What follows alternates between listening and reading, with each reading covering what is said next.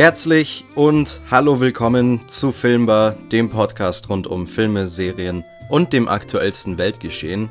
Es ist Freitag, der 22. Mai 2020 und ich spüre, dass der Sommer kommt. In meinem Dachgeschosszimmer wird es immer wärmer und ich fange schon wieder an, den Ventilator nachts anzuwerfen und das ist immer so ein Indikator dafür, dass die warme Zeit auf uns zukommt.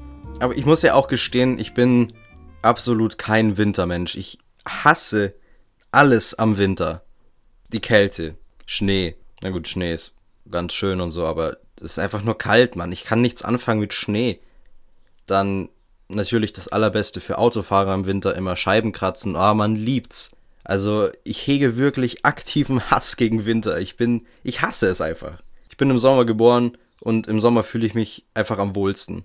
Ja, aber der Sommer kommt nicht nur für mich, auch für alle anderen fängt jetzt die Sommerzeit wieder an und man merkt, dass die Corona-Beschränkungen immer mehr gelockert werden. Die Welt fängt langsam wieder an zu atmen. In manchen Ländern ist es angebracht, in anderen wiederum nicht. So, ich meine, bei uns in Deutschland ist es in Ordnung, dass wir langsam wieder in ein normales Leben zurückgehen und das natürlich auf Länderebene angepasst handhaben. Allerdings hört man dann immer wieder aus Ländern wie USA und dem Vereinigten Königreich, dass auch die ihre Lockerungen durchbringen wollen, wo ich mir denke, ja, das sollten sie vielleicht nicht machen, weil diese beiden Länder, England, äh, also Großbritannien und die USA, sind am allerschwersten betroffen, was die Todeszahlen angeht. Gerade die sollten auf eine weitere vorsichtige Politik zählen, aber mit Leuten wie Donald Trump und Boris Johnson an der Führungsspitze ist es ja natürlich nicht sehr leicht.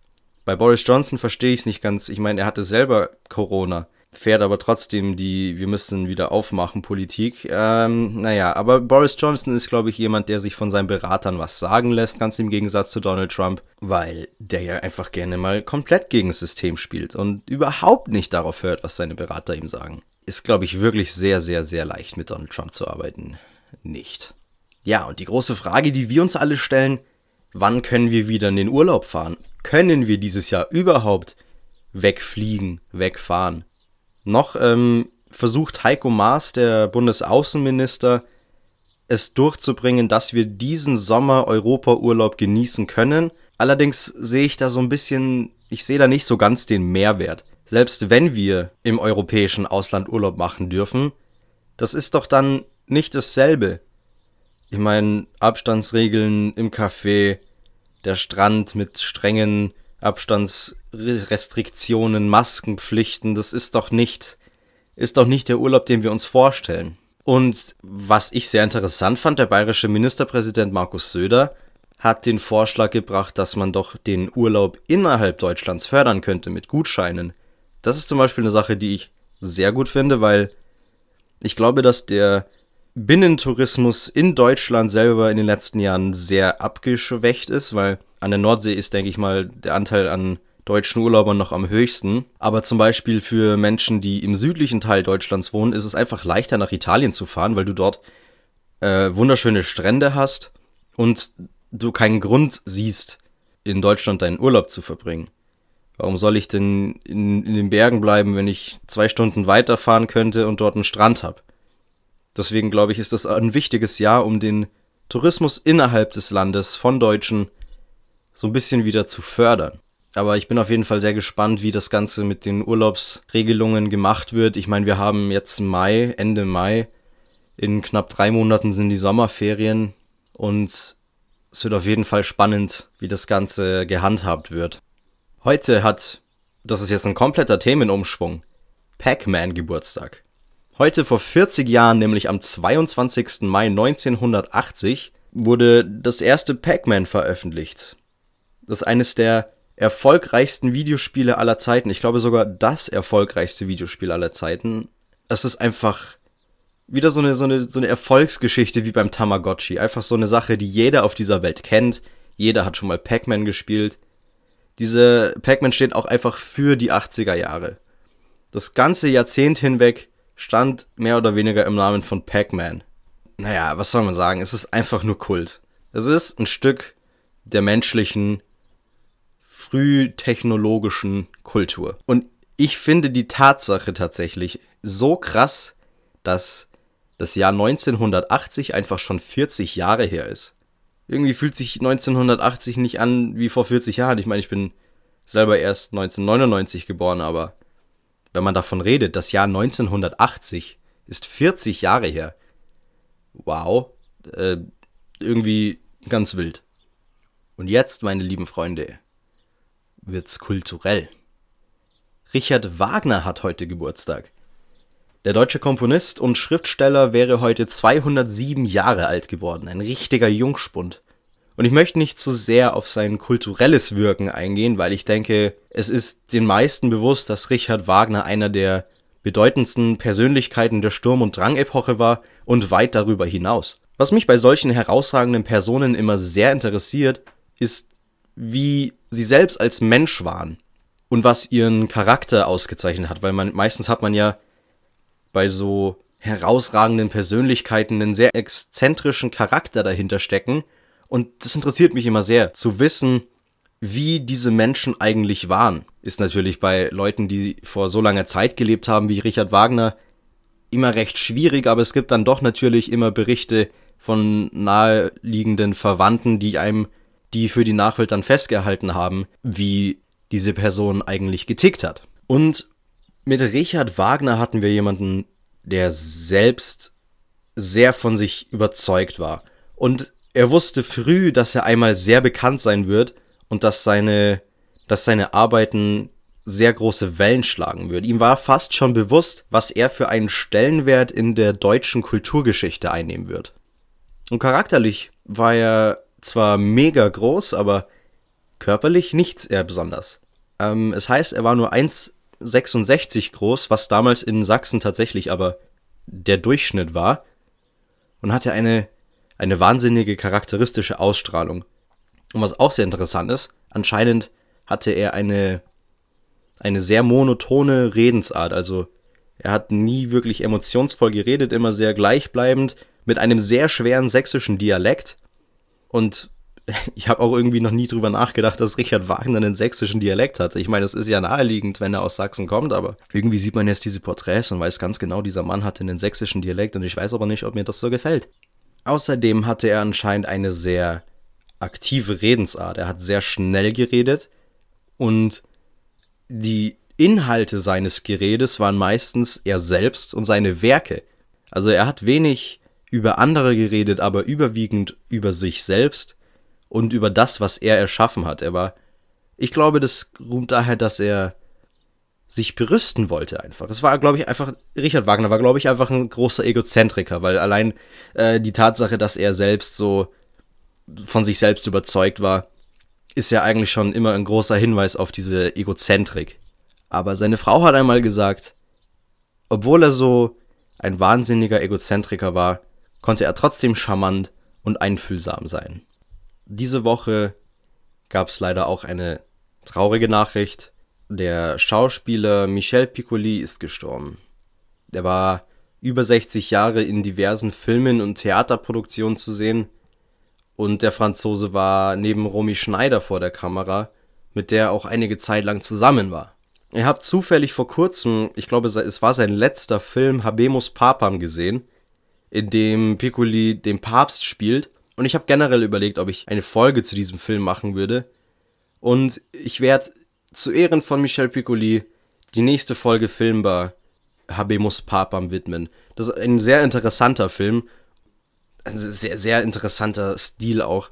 Aber da gehe ich nächste Woche dann darauf ein. Piccoli war, war immer so jemand, den man für selbstverständlich genommen hat. Also ich habe mich wirklich überhaupt nicht viel mit ihm befasst und man hat immer nur so am Rande mitbekommen, er ist französischer Schauspieler. Und die Tatsache, dass er eben schon so lange auf der Bühne stand und über so einen großen Zeitraum, ich meine fast 70 Jahre aktiv gearbeitet, da fehlst du natürlich, wenn du dann auf einmal nicht mehr da bist. Deshalb nächste Woche ein Piccoli-Film. Ich freue mich drauf. Ja, aber wir wollen natürlich nicht äh, über nächste Woche reden, wir sind im Hier und Jetzt. Und diese Woche geht es um den Film Idiocracy aus dem Jahr 2006. Und ich muss sagen, ich fand den Film für die aktuelle Situation irgendwie absolut passend. Weil auch in unserer Zeit herrscht teilweise die Dummheit gefolgt von noch größerer Dummheit. In Idiocracy geht es um ein Militärexperiment, bei dem ein Soldat und eine Zivilistin, die als Prostituierte arbeitet, in einen Kälteschlaf versetzt werden, der für ein Jahr angesetzt war. Man hat sich gezielt zwei durchschnittlich bis unterdurchschnittlich gebildete Menschen ausgesucht, die für dieses Experiment in Frage kommen. Und da es bei beiden Personen keine Familien gibt, die im Laufe eines Fehlschlags Fragen stellen könnten, waren die Voraussetzungen ideal. Allerdings wurde der Leiter des Versuchs kurz nachdem das Experiment gestartet ist, wegen eines Prostitutionsskandals festgenommen und der Militärstützpunkt abgerissen, sodass die Kältekammern inklusive der Versuchspersonen in Vergessenheit geraten sind.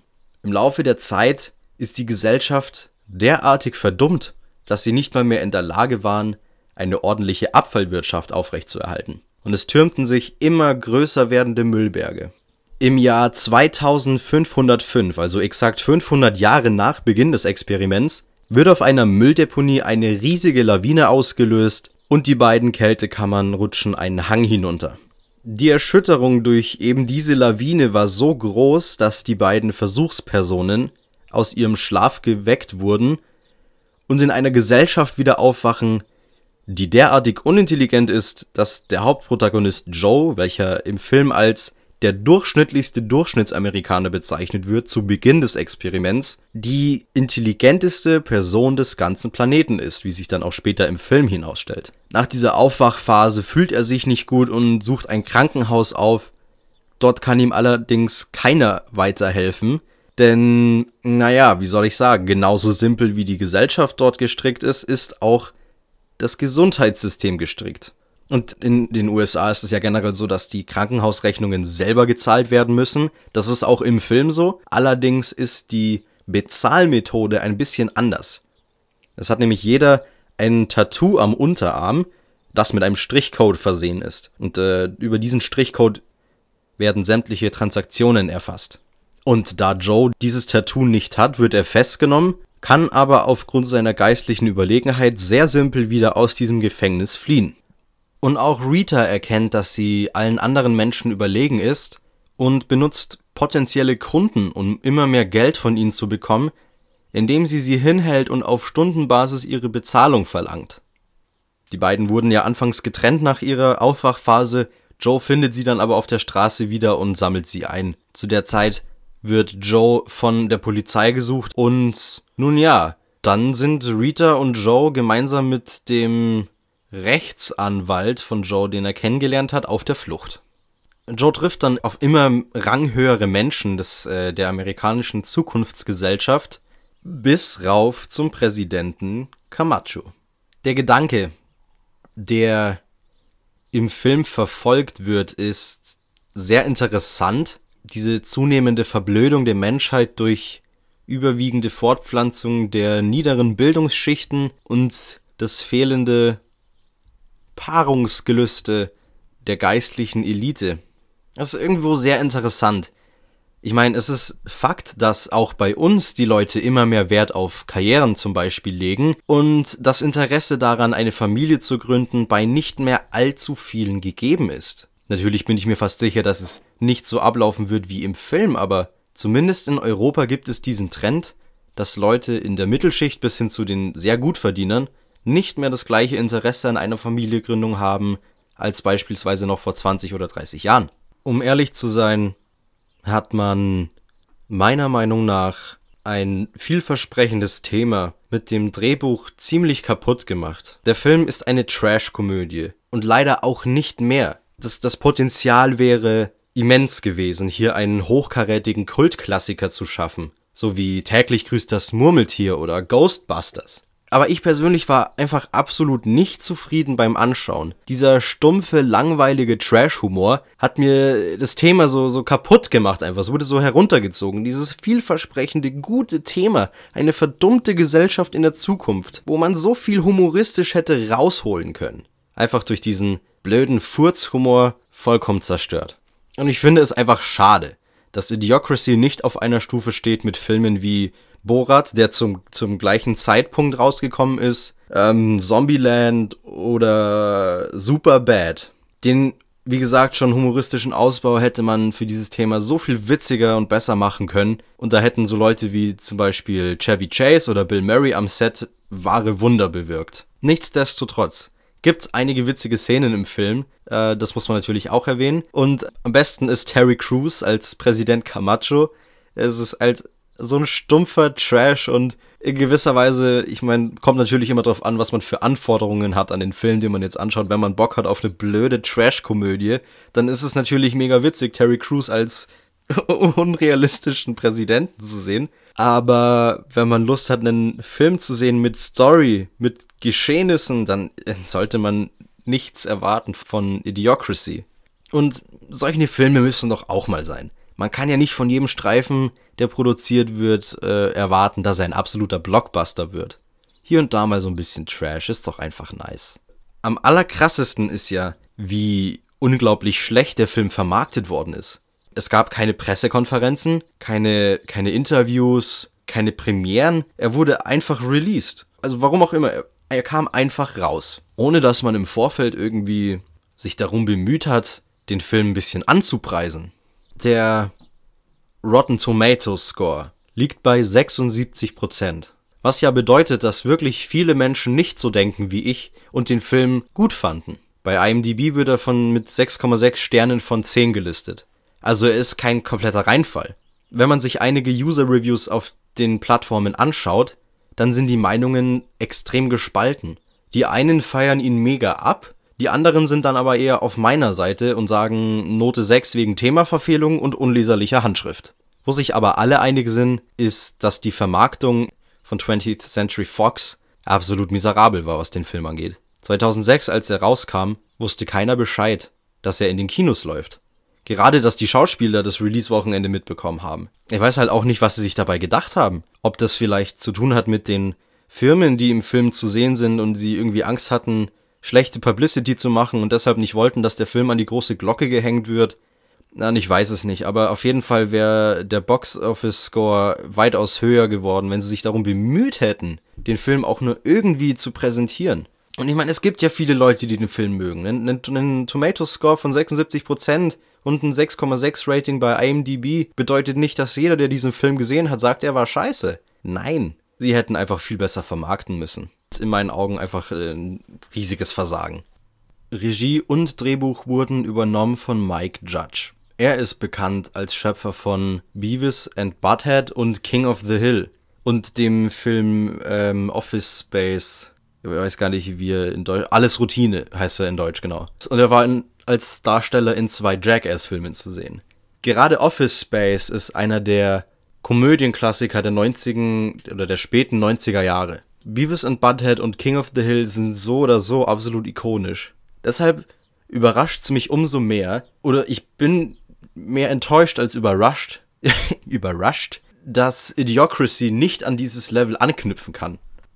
Für die Topic-Playlist geht die Richtung diese Woche ja eher in, ins Blöde, Stumpfe und Nervige. Und was da natürlich nicht fehlen darf, ist der Ketchup-Song von Las Ketchup. Einer der nervigsten Ohrwürmer, den diese Welt je gesehen bzw. gehört hat. Ich weiß, ich hatte früher als Kind, als ich so vier oder fünf Jahre alt war, vom McDonald's Happy Meal so ein, ein kleines Radio, ein kleines rotes Radio und da war immer nur ein Song drauf gespeichert und das war der Las Ketchup Song. Und dann bin ich immer mit diesem kleinen roten Radio rumgelaufen und hab den Song hoch und runter gehört ich will mir gar nicht vorstellen, wie nervig das für meine Mutter gewesen sein muss. Oh mein Gott, ich hätte diesen Radio an die Wand geworfen, wenn es mein Kind gewesen wäre. Aber irgendwie auch interessant zu sehen, also damals habe ich so das Gefühl, waren die Geschenke, die man im Happy Meal bekommen hat, irgendwie noch äh, bisschen hochwertiger, als es jetzt der Fall ist, habe ich so das Gefühl.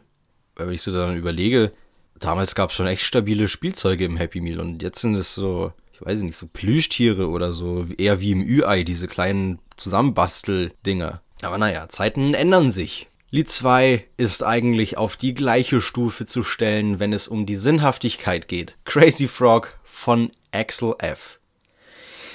Oh Junge, ich kann mich noch erinnern, als ich klein war, war dieses Lied so overplayed und natürlich sind alle Kinder mega drauf abgegangen. Und das dritte Lied ist auf vielen Ebenen bekannt, Zum einen war es ein ziemlicher Hit, als er erschienen ist. Das war in den, äh, war es in den 80er Jahren? Ich glaube schon. Und es ist eigentlich ein ganz schöner Song, aber durch sämtliche Memes ist er ein bisschen kaputt gemacht worden. Nämlich Never Gonna Give You Up von Rick Astley. Und wo wir gerade beim Thema Memes sind. Einer der ersten Gags, die dieses Internet je gesehen hat, dieses Internet, dieses Neuland, war wahrscheinlich der mit The Root Sandstorm. Macht diesen Witz eigentlich noch mehr? Ich, der hat, also ich bin ja jetzt noch recht jung in der Generation Internet. Diejenigen, die diesen Meme oder Gag der Root Sandstorm mitbekommen haben, sind jetzt ich würde mal sagen, fünf, sechs Jahre älter als ich. Und wie nervig muss das bitte gewesen sein mit diesem The Root Sandstorm Gag? Weil es war, es, es war ja wirklich echt schlimm. Es hat ja mich sogar abgefuckt. Wie soll es dann erst für die Leute gewesen sein, die da so ein bisschen früher eingestiegen sind und die das voll mitbekommen haben? Und ich glaube, die Leute haben mittlerweile auch einfach aufgehört, ähm, in den Kommentarsektionen irgendwelcher Videos zu fragen, wie die Lieder heißen, die im Video zu hören waren weil sie einfach genau wussten, dass sich jeder fucking Internet-Troll gerade die Hände reibt und absolut ready ist, The Root Sandstorm in seine von Schoko und Cola überzogene Tastatur zu ballern. Und Nummer 5 ist das mit Abstand nervigste und dümmste Lied aller Zeiten, seit es Zeit gibt. Cotton Eyed Joe von den Rednecks. Aber von den genannten Liedern sind alle auf ihre eigene Art und Weise blöd, aber, und das kann keiner leugnen, sie sind unterhaltsam und auf jeder Party ein sehr gern gesehener Gast.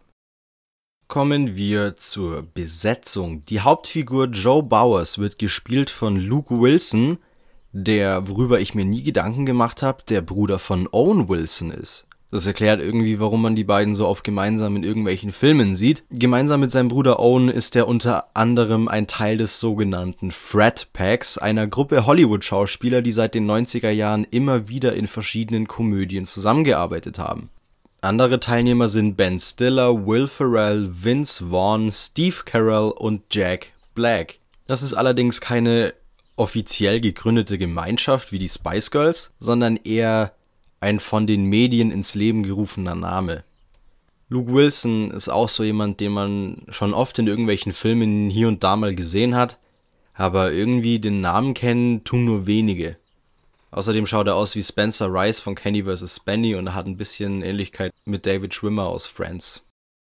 Von Kenny vs. Äh, von Kenny und Spenny hört man irgendwie auch nur noch sehr wenig, oder? Ich habe damals, also Kenny vs. Spenny habe ich, glaube ich, ungelogen, bestimmt viermal komplett durchgeschaut, wenn es überhaupt reicht. Eigentlich mehr als viermal, glaube ich. Jede Folge habe ich so unfassbar oft gesehen. Äh, diese Serie habe ich so gefeiert früher. Unglaublich. Dieses, diese Folge, äh, Who Can Blow the Biggest Fart? das ist so stupider Männerhumor einfach. Mich hat es damals so zerrissen, als ich diese Folge das erste Mal gesehen habe. Ich habe Tränen gelacht. Ah, die zwei ist einfach so, so ein geiles Konzept gewesen, auch einfach das Wahnsinn. Einfach eine wunderbare Serie. Falls ihr das noch nicht gesehen habt, Kenny vs. Benny ähm, ist auf dem YouTube-Account von Kenny Hotz alle Folgen kostenlos zum Anschauen. Wenn ihr mal 20 freie Minuten habt, dann schaut euch einfach eine Folge an. Es ist einfach nur genial. Die zweite Hauptrolle, die Rita, wird gespielt von Maya Rudolph, die in den Kindsköpfe-Filmen, wie ich finde, sauwitzig war und generell ja auch durch Saturday Night Live als Comedian sehr bekannt wurde. Auch so ähnlich wie Luke Wilson ist sie jemand, den man kennt, aber nicht unbedingt einen Namen parat hat. Sie hat sogar schon ein paar nennenswerte Auszeichnungen verdient. Sogar zweimal ist sie für den Emmy nominiert worden, wenn mich nicht alles täuscht. Also ganz namenslos ist sie dann doch nicht. Aber meine mit Abstand Lieblingsrolle in dem ganzen Film ist ganz klar Terry Crews als Präsident Camacho, und ja, was, was soll ich sagen? Es ist wieder so eine typische Terry Crews-Rolle einfach. So ein aufgedrehter, partywütiger, lauter Muskelprotz. Das ist einfach, das ist Terry Crews. Was ich zum Beispiel auch nicht wusste, ist, er war mal in der NFL Footballspieler. Nämlich als, äh, an alle, denen es was sagt, als Linebacker bei den LA Rams, äh, San Diego Chargers, Washington Redskins und Philadelphia Eagles. Allerdings hat er in seiner Karriere, die von 1991 bis 1996 lief, keine großartigen nennenswerte Erfolge verzeichnen können.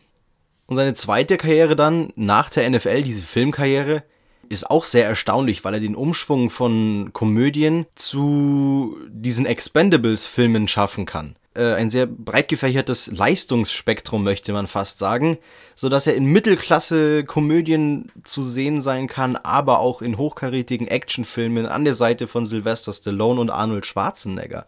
Außerdem noch im Film zu sehen, also in Idiocracy, als der moderne Gladiator Beef Supreme ist Andrew Wilson, der Bruder von Luke und Owen Wilson. Ja, die Wilsons sind in der Welt des Mittelklassefilms sowas wie die Kennedy-Familie. Nur eben ohne Cabrio.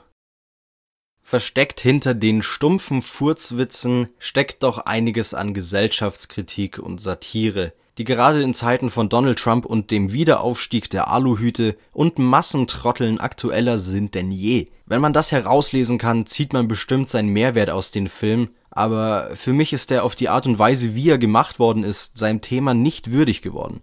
Mir hat so ein bisschen die Seriosität bei dem Humor gefehlt. So, das ist dieser stumpfe Fünfklässler-Humor, der irgendwie ja vertretbar ist, weil wir in einer sehr dummen Gesellschaft uns befinden, aber also im Film meine ich, irgendwie es passt einfach nicht. Ich hätte mir da mehr Ernsthaftigkeit erwartet bei dem Humor, ein bisschen besseren, hochkarätigeren Humor, um das Thema so ein bisschen auszugleichen, so diese Waage zu haben zwischen dummem Thema, aber schlauem Humor. Beim nächsten Mal wünsche ich mir, dass wenn ein Film nochmal dieses Thema aufgreift, dann wünsche ich mir wirklich besseren, hochkarätigeren Humor, weil in Idiocracy hat's mir einfach gefehlt. Ja, das war die Folge 11 von Filmbar in der Kalenderwoche 21 und abschließend noch das Zitat der Woche, welches für unsere Zeiten kaum passender sein könnte. Es stammt von dem aus den USA stammenden Mathematiker Norbert Wiener, ein sehr amerikanischer Name, wie ich finde. Im Gegensatz zur Pest ist Dummheit keine Krankheit, weshalb keine Hoffnung besteht, sie jemals ausrotten zu können. Ja, das war Filmbar für die Woche. Sagt mir doch, habt ihr Idiocracy schon gesehen? Und wenn ja, wie gefällt euch der Humor? Seht ihr das Ganze so wie ich, dass ihr sagt, dass er viel zu stumpf und viel zu langweilig ist und dem Thema einfach nicht angemessen rübergebracht wird? Oder habt ihr den Film mega gefeiert? Schreibt mir wie immer, was euch auf dem Herzen liegt. Auf Instagram, Twitter, schickt mir eine Brieftaube. Was gibt's denn noch so für Möglichkeiten? Ich will nicht immer das Gleiche sagen. Äh, Fax hatten wir schon. Hm, ihr könnt mir morsen. Schickt mir einfach einen Morsecode. Äh, lasst euch was Kreatives einfallen. Macht's gut. Wiederschauen und Rinje hauen.